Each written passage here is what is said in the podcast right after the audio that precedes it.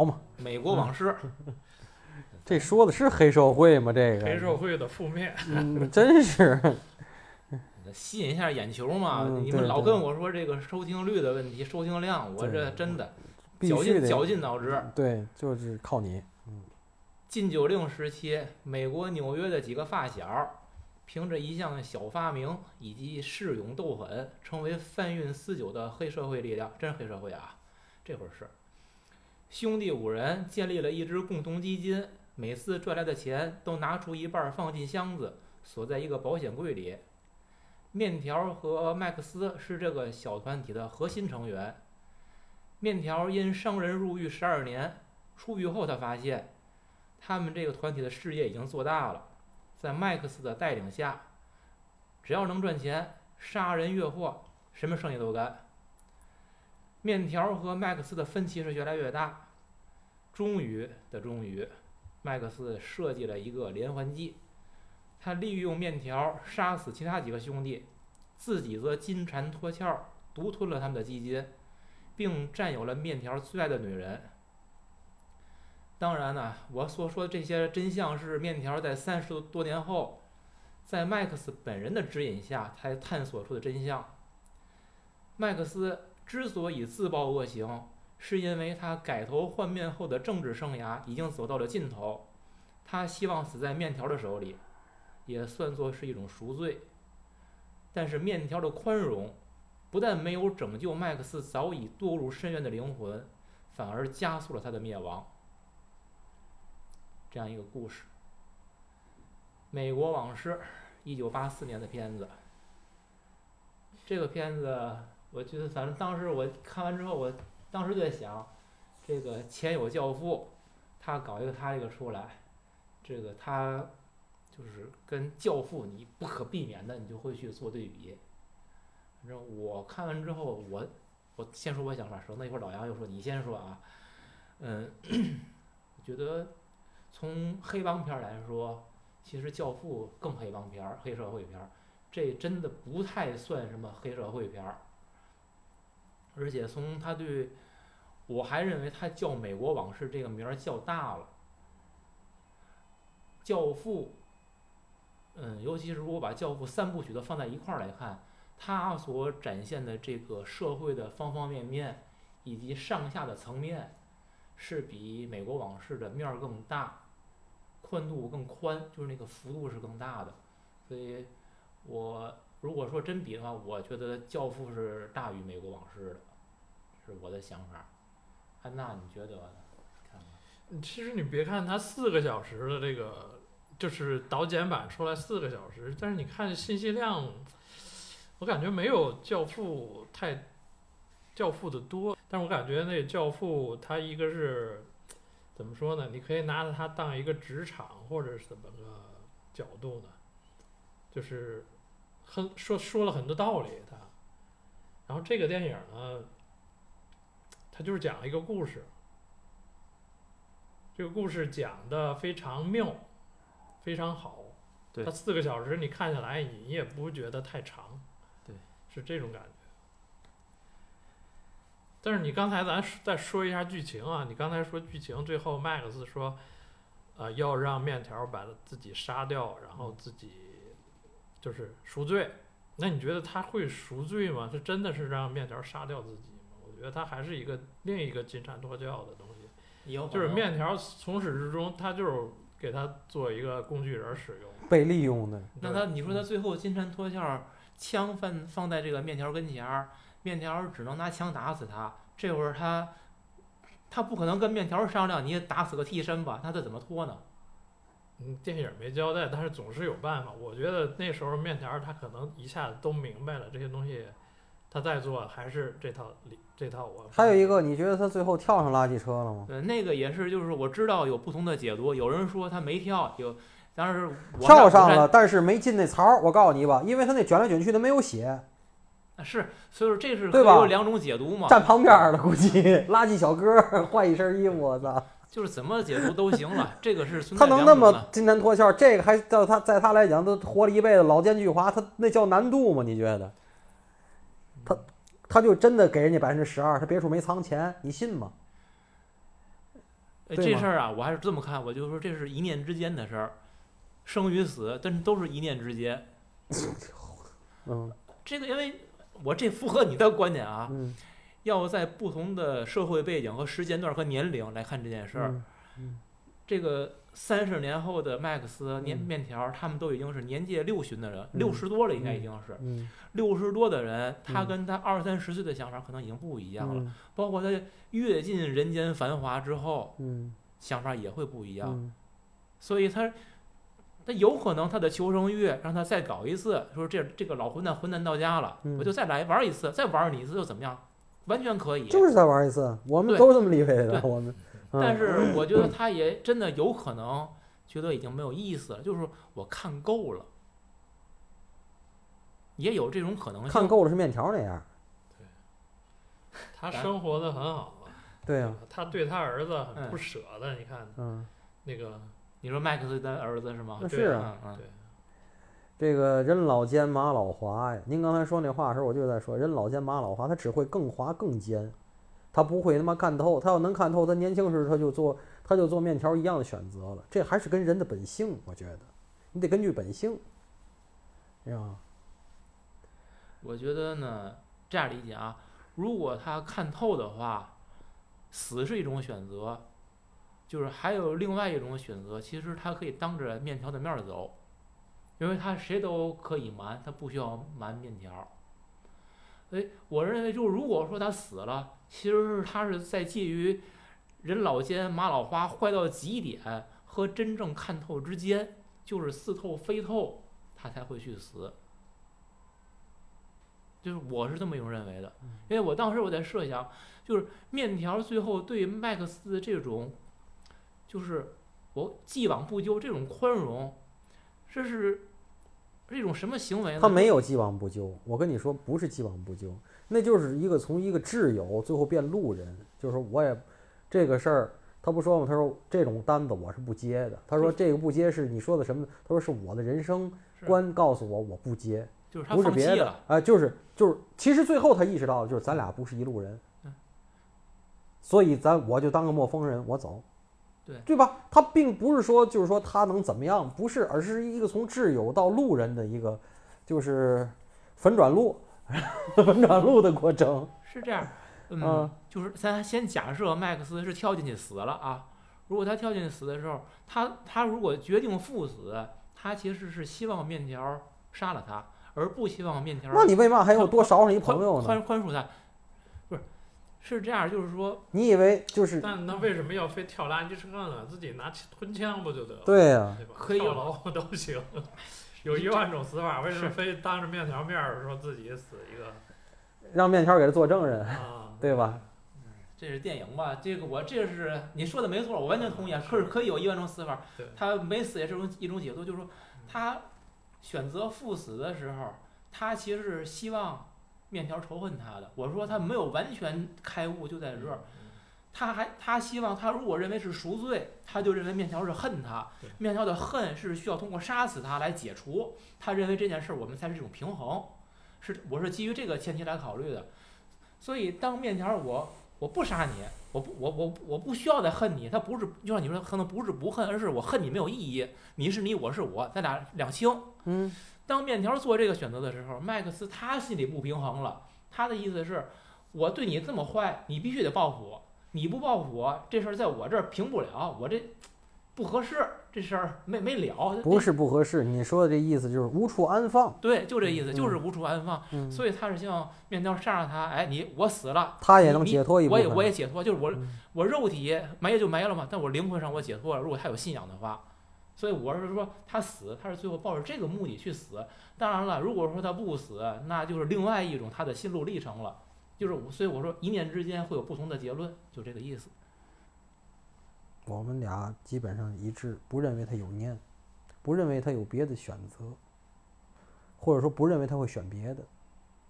嗯嗯，那也可以啊，就是这个是开放的。嗯、对，为什么咱们先拿结尾出来说呢？也跟跟听众说一下，这个电影呢，我们预热的时候我就说，我说这个电影呢，我看了四个多小时的版本呢，我一整遍看了，完了又倒着看了一遍，我最后发现这个电影上头在，嗯，它可以从任何一个位置开始重新看，看完了以后，看到结尾以后呢，你再给它倒到零零秒、零时、零分，然后呢，开始重新看。这电影是循环带子、循环场，你可以一直看，一直看。这是人的这个一生，在你这个面条的一生，因为面条最后也没死，对吧？他就在在这儿循环演、循环演、循环演，这个就好像我们人生一样。我不说了吗？咱们聊别的节目时候不说了吗？这个是一出连续剧，对吧？这也说明这个剪接的确实是不错，就是这种，因为他他这个倒叙了好几次，他都不是一次倒叙。这个莱昂内这个导演呢，其实呢，他有他什么往事几部曲，是他自己这么认为的吗？我也不不好说啊。他这叫哎美国三部曲：西部往事、革命往事、美国往事对对对，这个他是不是这么自个儿界定的，我不知道。但是这个呢，确实是莱昂内的最后一部，也是他呃声誉的呃怎么说，就是他艺术声誉的顶峰，商业声誉的滑铁卢。他最后是几千万的票房，最后只拿那几千万的投资，只拿了五百万的票房，所以直接造成后边就没人找他了。然后八四年以后，他郁闷了五年，八九年去世了。嗯，但是呢，这个人呢又跟咱们的一个就是咱们另外我喜欢的这位大演员伊斯特伍德有很深的渊源，就是这个伊斯特伍德当年远赴意大利拍意大利式的西部片儿，完全都是跟莫里康内跟这个莱昂内去合作的拍的，这个就是那什么《荒野大镖客》呀什么这些。然后呢，这个意大利西部片呢又套着一个咱们节目提的另外一个电影，就是这个《好莱坞往事》。《好莱坞往事》说的就是这些演员当年怎么去意大利拍这些片儿的这个这个戏，所以咱们这个节目一定要使劲儿听这，个然后要连续听。套着圈儿来了。对，是圈儿套圈儿里套，圈圈套圈圈，对啊其实也是下套啊。啊，圈圈套圈圈。然后呢，这个莱昂内呢，他当时拍完的这个电影，它的粗剪的第一版是两千四百多分钟，两两千两百两两两两百啊，对，两百四十，啊，不是不是你两不是百四十是不现在，是不是现在是不是二百二十多分钟。不是不是，它是六百呃六十分钟，是十小时六千多分钟的，六千多分钟六百多啊，六百多六百多分钟，我这个数学最近怎么了？体育老师六教的。哎对，六百多分钟，是十个多小时的粗剪的第一版。然后那片方呢说他妈谁给你谁给你演呢？这票卖多少钱啊？这没戏。然后呢，最后硬压着它剪成了一个一百三十九分钟的，就是两个小时十九分的。哎，然后他不满意，他说我所有东西都没说清楚。然后他又交给了片方一个三百六十多分钟的，就是六个小时零几分的。片方说你这没戏，你这不行。然后最后等于是他把这三百六十多分钟的自个儿留下了。所以现在市面上有两种，一种是面试的这个，就是这个二百五十一分钟的，就是四小时零十一分的。然后我看的腾讯上这个删节版的是四小时零五分钟，哎，然后实际上最后据说有碟儿有导演音轨的是这个三百六十多分钟，只有六个多小时的，是他自己最满意的版本儿。呃，这个电影给我最大的印象，真的，我这个岁数了，不并不是这个詹妮弗·康纳利的这个这个神颜，我觉得是这个莫里康内的音乐。他这音乐一响起来啊，我就最后这这个我这个血就往上涌，就我又熟悉这个情节，然后就这个 Deborah Sim，就是叫黛波拉的主题曲，那个那个那音乐一起来，尤其他用爱用那种大交响乐队，就是你就真的觉得这血就往上走，你就觉得就那种你不无处安放那种情感，就真是。岁数大了，控制啊，这血压得控制。我我最近体检就是血压高呢，就是血压高，所以不行，我这我的那个电子血压计在路上，我这以后看着电影我得带着，我得我得量，不行我就给关了，我得暂先停。先喝点降压药。对我这这不行，真是血压高。所以它其实分成一个三个年年代：一九二一年、一九三三年和一九六八年这三个年代呢，它不停的闪回和穿插呢。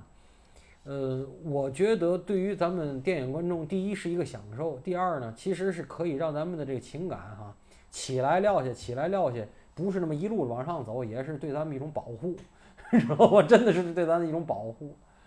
嗯，其实这里边呢，我觉得啊，很打动我的两个人，这得分析，就是说，第一是以恶女面目出现的詹妮弗·康纳利，她演这个 Deborah。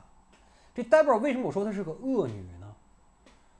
就是在他们俩都互相显露了自己的爱意、好感的时候，最后呢，在这个面条挨打的时候，这女孩是默默的在门后反锁了门的，而不是明白的拒绝他。后来上好莱坞那段，我觉得在他挨打反锁门这一下，明确的显示出来了什么，知道吗？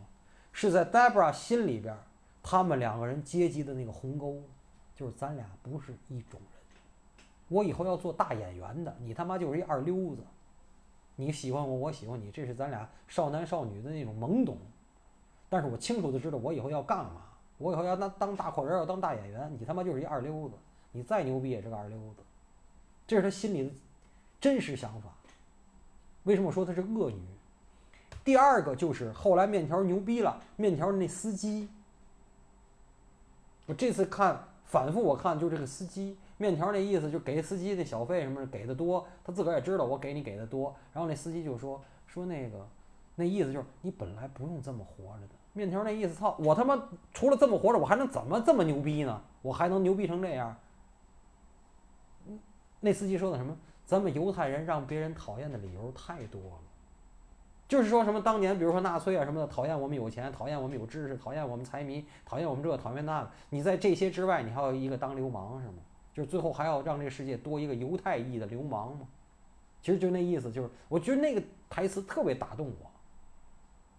然后最后当他强奸了那个 Debra 的时候，再给那司机数钱的时候，那司机没要他钱，开着车一给油，扬长而去，把那女的送回家。就那那那个司机那个那种正义感，那个犹太司机的正义感，而且那种自卑，他既有他的自卑，又有正义感。然后这反面呢，面条并没有因为。这个司机对他做了这个，而对那个司机不利，也就是说，面条这个人本心是个善良的人。就这这个这个电影的复杂性，我觉得体现在这儿。我爱看这些细节，而不是什么兄弟反目。我觉得妈兄弟反目太正常，兄弟不反目我才不信呢。这你妈哥们儿不就是拿来出卖的吗？操，对吧？我老说这个，这他妈大哥谁当大哥谁傻逼，我操，他妈那那大嫂那不从来都是让让他妈小叔子或者让他妈这些小弟。让红棍们你妈看着玩的吗？上的吗？那当大哥那么好呢？咱不聊兄弟，不聊兄弟。你看，不聊。那个我也是，我跟你说这片子，嗯，四个小时。我之前我就跟你们说过吧，我我当年看的时候我就觉得长，怎么还不完？我现在我再看一遍，我倒没说你还不完，我还是觉得长。就它这个内容的体量。我真心觉得不需要四个小时。不不，他说的还是他那种三番四抖，意思不一样。挺，我觉得需要。这是咱个人观点了，就是我认为就是它这个体量的话，两三个小时是足以把这个故事讲完的。我是真心感觉到了慢，就是有有时候有些个慢的是一种情绪的渲染。我觉得他这个片子不需要这么慢。这个情绪也可以渲染到，当然这是我是个人观感，这个咱就不用展开讨论啊。嗯，我记得安娜之前提到过，就是从人物关系的角度，咱们来看看这个片子。那你说的人物关系指的是什么呢？虽然说咱说不聊兄弟，那你说是是有兄弟关系吗？还是说这个他们兄弟之间的男女关系，还是说哪方面的？你讲的是他跟黛布拉这个感情，这俩人的这种关系。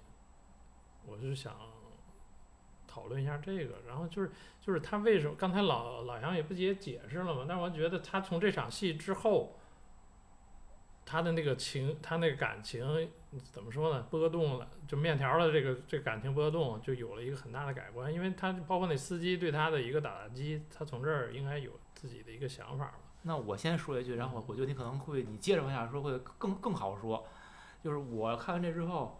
我数量这个主要的人物是最主要的，一个是面条、麦克斯，还有黛布拉，他们三个人三个最主要的人物。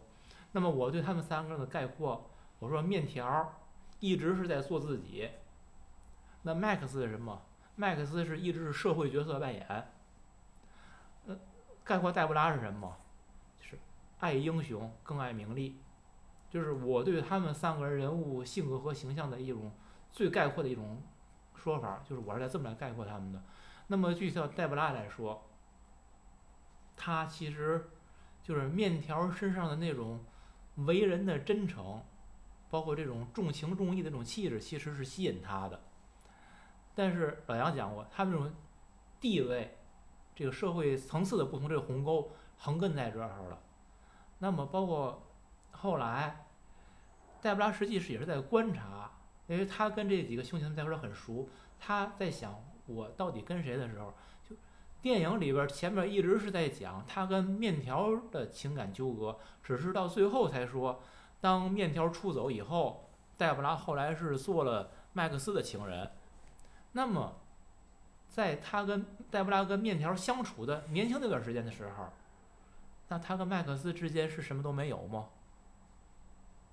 这点儿电影里边没讲，有的嗯。我看过有人的那个去评论这个说是有，我倾向于认为是有的。也许在六个小时里写了，嗯，但我不知道，就是说，就是咱我哪怕只看四个小时的，我觉他得他我个人觉得嗯。没有，但是他后来还是更爱这个贝利部长的钱和势力，对嗯权力是春药，嗯。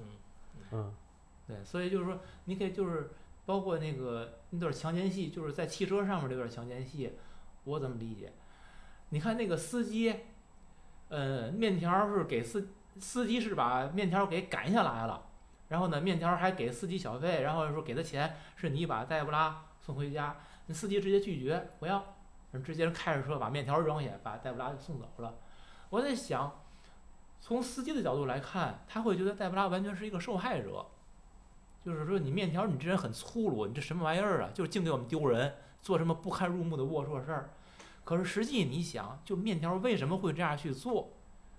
其实面条那会儿已经绝望了，就是在这个他们他跟戴布拉的关系上，他其实是已经绝望了，因为他之前那段时间，然后他到后来他出狱以后，安排跟戴布拉的这个独享一个餐厅，然后跳舞，还给人家诗朗诵，对，在海边儿的这个躺躺在沙滩上这种谈话，其实我觉得这是他所能做到的极致了，嗯就是我把我的一切表达，而黛布拉给他的回应是什么？我要去好莱坞。嗯我今天之所以来见你，并不是要听你来跟我说什么，是我来通知你，我明天就要去好莱坞。嗯是在这种情况下，面条儿强奸了他嗯。其实我觉得我们不用把人想得多高尚，什么我爱你，我就得什么，为你付出，我不能伤害你。其实我觉得面条这做法，他本来就是个小流氓，他是个小混混嘛。但他我对你这么真心付出，那我都我都不能得到你，他其实最后是一种报复的心态，再去强奸黛布拉。而从司机来看，他只看到了你强奸黛布拉这一个点，然后他还觉得面条很不道德。其实是谁不道德在先呢？就是面条，我是说他做自己呢，他一直是本色出现。我的情感，我对兄弟，我的情谊，都是在表面上，你们谁都看得到，没有隐藏的。而像黛布拉是干什么的？他表面上跟面条这好，好像是我跟你是有感情，但是他内心渴望的永远是他的演员的事业的高峰，他对将来的贝利部长的金钱，金钱的追求、名利的追求。对。那再看麦克斯是什么？麦克斯就是我在每一个阶段，我怎么样能够利益最大化，赚更多的钱，我就干什么事儿。干的那个事儿就是我说他的角色扮演，这是他们，他们永远是隐藏自己的。所以表面其实跟内心不你看这个一样 Max 这个件事儿，这里边唯一相信爱情、相信感情这件事儿的，只有傻逼面条一个人。对，Debra 也不信。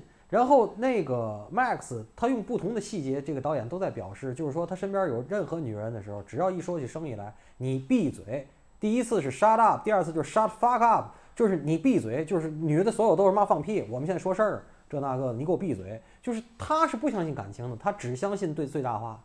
对所以，然后我觉得安娜就是刚才我可能说有点多了啊，就是你对人物关系的梳理，你可以就是哎，从你的角度在基本就是刚才这这这点儿东西吧，就是。其实还有一点就是，所有就电影里展现的所有的这个性爱场面啊，它都是强迫性质的，嗯就没有说两个人哎你情我愿的，然后浓情的在一起了，所以你能看出来，它都是出于一个动物本能，或者是要不就是性交易。呃对一种这种东西来展现。这个话说回来了，这个电影我到这次看哈，我最后确定了，这个电影里我最喜欢谁？这电影里我最喜欢不是面条，我喜欢他最后的那个女伴儿，叫 Eve 的那个。我喜那可那出场时间太短不是我。喜欢那个人，那个人又有情又有义，枪都顶脑门儿，说我还找他了，这那个的，是吧？然后最后又为他死，而且中间就是说他明知道他是作为一个 Debra 的替代品，然后他做的那些事情，我觉得那女的，就是是我最喜欢的人，啊，这个是这个是，但是就是刚才根据您说的啊，我我更想说的更多的也没有，其实。让我概括这电影呢，就是面条以为他出卖了兄弟，其实没想到螳螂捕蝉，黄雀在后，后边还有人出卖了所有人，对吧？这个是一个，嗯，怎么说呢？就是，呃，他最爱的 Debra，他最爱的人要离开他，然后他最相信的兄弟出卖他，对吗？那跟咱们以前又该说了，咱们以前聊过的电影，其实应该对调。咱们聊过这部电影，应该叫《上海往事》，这部电影应该叫《罗曼蒂克消亡史》。那可不就是吗？你你在面条的面前，这三个年代，一九二一年、一九一九三五年、一九六八年，把面条相信的所有东西，在面条面前全给你粉碎了。你相信友谊对吧？给你粉碎了。你相信爱情对吧？给你粉碎了，就碎给你看。我觉得面条是最惨的。就碎给你看啊！你最后还会信什么？你他妈信什么什么玩？是不是？对啊，不过面条最后，我觉得其实他也挺勇敢的，就是他回来，他要揭开这个事情的真相，实际上是自己碎给自己看的。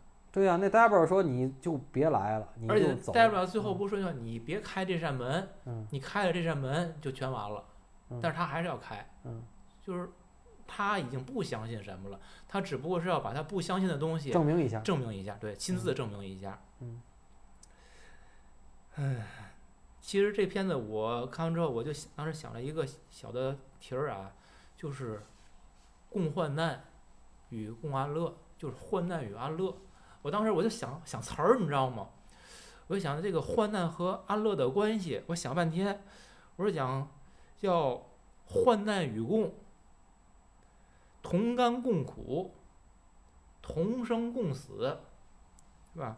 歌词儿里边嘛是悲伤着你的悲伤，幸福着你的幸福。我发现有一个结论，所有讲的这些好词儿，都是好坏连着一块儿说。你发现的啊，就是一块儿好一块儿坏，对吧？都是这那。可是还有一种词儿叫什么？叫飞鸟尽，良弓藏；狡兔死，走狗烹。越王为人，常敬鸟会，可与共患难，不可与共乐。这是说什么？可以共患难，不能共安乐，这种也有。然后我就又想，我说有没有只讲共安乐，不讲共患难的词儿？想了半天，我是真没想出来。我不知道是有没有啊，但是就是说你耳熟能详的有同甘苦共患难，也有呢，就是一块儿患难行，咱好事儿我自己独享，好没你，我得把你踢踢出去。就炮打庆功楼，哎，我就没没找着说咱能够患难，你患你的，我患我的，或者咱怎么着，咱咱一块儿乐呵乐呵这事儿，没有，想半天没想出来。你我不知道你们回去或者听众，你们可以就是想一想有没有这样的事儿。其实说明了什么？就是这个一块儿受罪呀都行，这可行。受完罪一块儿呢安乐也有可能性，但还很有可能性，就是前面共患难是百分之百的。后边能不能共患难，你最多是共能不能共安乐，最多百分之五十，还有百分之五十是，你接接着患难，或者你干脆你就消失，人家自己安乐，还有这种可能。这是我看完这电影之后，就是一个挺挺触动我的一个地儿。再说一个，我一个几个疑问啊，几个疑问。就 Max 最后设计让通过借面条之手借刀杀人，他自己的金蝉脱壳，这个事儿，他是因为这电影里边表示的他们在海边儿，正看那个报纸的时候，发现报纸登信息说禁酒令废除，面条说完了，咱们的生意完了。然后麦克斯马上在地上画了一个联邦储备银行的那个图，写着 FB 好像是吧？什么？说哎，咱们去抢联邦银行。这个东西就是电影里边叫连得很紧。那会儿麦克斯说抢银行，他已经设计好了吗？我其实是在一在想这个事儿。他说那会儿他是真的只是去抢银行，再干一票，然后我们就退休，还是说那会儿他在他画这图之前他就谋划很久，他只是等一个时机，我来说出这个。就你们是怎么看这事儿？对肯定是我认为他就是想好了，就是想把这几个小这小个儿几个全扣里头，就是说他在地上画那联邦银行的时候，全扣里头，他早就想好了，他只不过等等这个时候正好我现在说，全扣里头，是吧？不是就是扣扣这小个儿几个，他都能他都能抢完钻石给人宰了，那他这些事儿对他来讲都是一个逻辑一个体系的东西。那这里边我就没明白，你你抢钻石你就挣你劳那个面条跟我想的一样，你就挣你劳务费不就完了？就那卷钱嘛。对对吧但是他自己把这事儿复杂化了，他为什么要借谁复杂化了？麦克斯？就是麦克斯为什么要借面条的嘴去告密？他完全可以安排其他的人，或者他自己去告密，然后这样的话，他得想办法我拉面条一块儿跟我抢去，这样，因为他这样做，他现在就是电影里边的做法，他保全了面条，因为面条是告密者，他肯定不会参与抢劫，面条就当时不是，当时是他气急了，他他爸爸就是神经病，那个面条说他是个神经病，他给面条那两下给打懵了。他那会儿正他嚣张的时候，那手也重，不是他故意的，那个不是故意的。怎么不是啊？因为面条去告密这件事都不是麦克斯授意的，是麦克斯授意他那个情妇。我说打懵了，哎打那么重，啊，我没说这个告密那件事儿。嗯，告密那个事儿是一定是这么设计的。不是，那他为什么要把面条给单独拎出来呢？他面条死了，对他不更安全吗？就是我这点我就没明白，为什么？就是说他是对面条的兄弟情谊跟其他几个人不一样，就是他有意，我会认为他是有意保全面条，就是我自己进山脱壳，然后让面条我了解你，你必定会带着负罪感，你会离开这个地儿。嗯，嗯就是出于某种原因对他一个报复，让你终生背负着这种可是你报复他什么呢？对，所以这这是个 bug 吗？这是或者还是说六六小时里解释的更，清楚不？是，所以说，如果说这是个 bug，有一种可能就是，麦克斯跟戴布拉一直是有关系的，是有一腿的。他报复他。对，所以但是戴布拉电影里边总是展示戴布拉跟面条这个不清不楚的这个关系。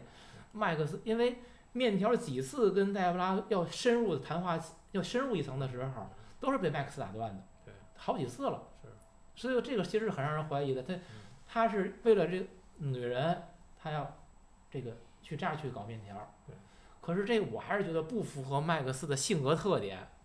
对。风险太大了。这个你放一个这个定时炸弹，阴谋，阴谋怎么说呢？太深了，这个阴谋，太深了有可能你执行的时候就不这样了。对，就相当于这个就跟咱说那个那个那那什么，呃，就是那咱讲讲绑架冰雪暴，冰雪暴一样，你安排一个人，让安排一个人，让那个人再去交代别人干一件事儿，这里边儿这个传递的风险是很大的。嗯，就是我说你你这个情妇去让他去说服面条，他万一说服不了的，或者你这情妇本身他有别的想法呢，他和面条再搞点什么小动作呢，你自己直接来做，或者让你情妇做，或者让别人做，不就得了吗？为嘛搞那么复杂呢？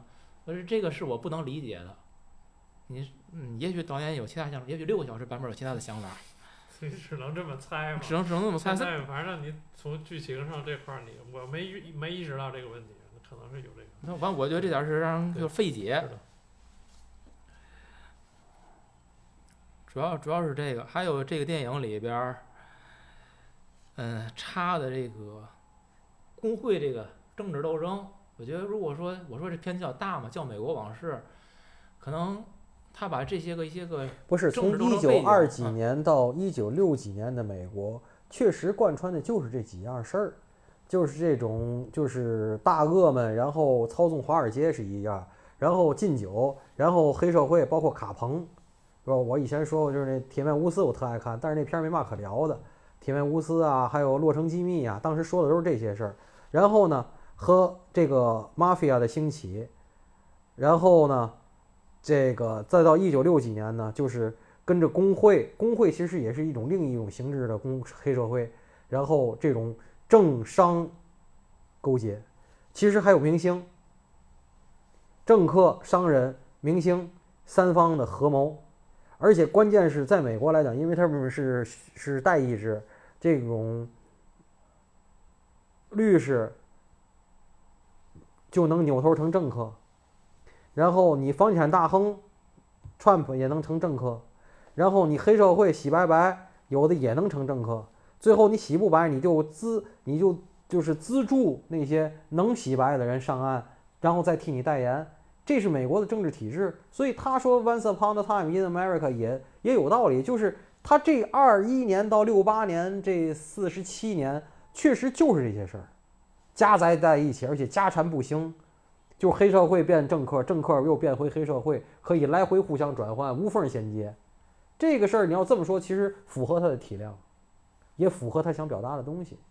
但是你不觉得工会这段加的硬吗？不硬啊，因为工会它跟那黑社会跟政客，它就是家产不清，就是掺杂在一起的，就是这样的。而且个这事儿我具体忘了，他那个禁酒令的具体细节啊，可能跟这个工会、这卡车运输这是有关系对，的。跟运输协会是有关系的，因为美国的这些所有的行行业协会，这些行会背后都是有工会控制的。对，都有这个肯定是有关系，因为最后，嗯呃，那个工会的那个领导者就是吉米的那个，算是上级吧还是朋友，不说了吗？你们给吉米帮了这么大的忙，将来这个事儿，吉米肯定就是得给你们点回报，就是因为说卡车工会的就是戴圆眼镜那小对子，，然后戴圆眼镜儿那小子是第一个说的，那禁酒令马上就废除了，对他先知道的。对，说将来这个卡车一定会贱卖，说吉米就是这什么卡车这个工会的头然后，但是我不知道他具体是怎么操作啊，就是这事儿，吉米一定会报答你。他们还说嘛，说吉米这个什么干净嘛，什么干净的手啊，他说不会的，这没没有什么不能改变，他他会同意的。说是吉米呀、嗯嗯，这吉米这里边挺挺悲情的一个角色，我觉得最后一句话，他说我两年的努力不如你们在一夜之间做的事儿。那那这个东西不不重要，我觉得不重要。是嗯就是其实最后，哎，我们看到的都是表面的，其实最后都是还是最后底下那些个交易，就是真正起作用的都不是我们认认为应该起作用的那些东西，但我们只是看到那个结果，然后给这个结果再来一个最能接受的理由。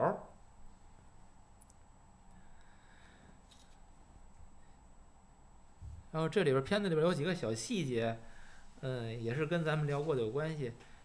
面条小时候他是在厕所里边偷着看书了嘛？那看那个书是马丁·伊登，嗯这个也是咱们聊过的片子，说明这本书在当年，尤其是在美国的下层，可能是一一个很受欢迎的一本书，或者说是很多人希望从这本书里找到自己的一些个人生路径啊，可能是畅销书。对，包括还有他那个小小兄弟想跟那个那是谁？是叫什么？那个胖胖的那个女的叫什么名字？我忘了嗯，什么什么鸡呀？叫什么，说拿个蛋糕你拿蛋糕来我就可以跟你交易性交易，然后最后蛋糕和女人这小兄弟之间还是选择了蛋糕，舍不得把拿蛋糕去换女人。这个片子其实整个看下来啊，我觉得他的这个所有的事情的发生的起因两个东西，一个是性，一个是金钱，这是那个年代所有人做所有事儿的动力，都在为这件事儿努力，而且不分行业、不分阶层。可能这也是这个意义上的美国往事吧，也只能在那个年代这么教。如果今天再叫美国往事，它真的是又不合格了。还有更多要说的吗？嗯呃，它里边儿好多那个就是面条儿去抽大烟的那个场景啊，然后抽大烟的烟馆都是华华人来那个开就是营业的嘛，就是想到就是前一段我看正好是也是纽约，就是从零零年从就是从一八几几年到就是到电影儿说的二几年，就华人街的一个斗争的一个就是叫糖豆那本书。嗯就是两华人街的两大黑帮互相火拼的故事。我觉得那个你也可以叫《美国往事》，因为它发生在纽约，那个非常有意思。哎，你你提这我想起来，就最后就电影的一开倒叙的一开一开始，哎，不是不是倒叙，就是中间那段儿，一开始就有人去杀面条，追杀面条，是谁在追杀面条啊？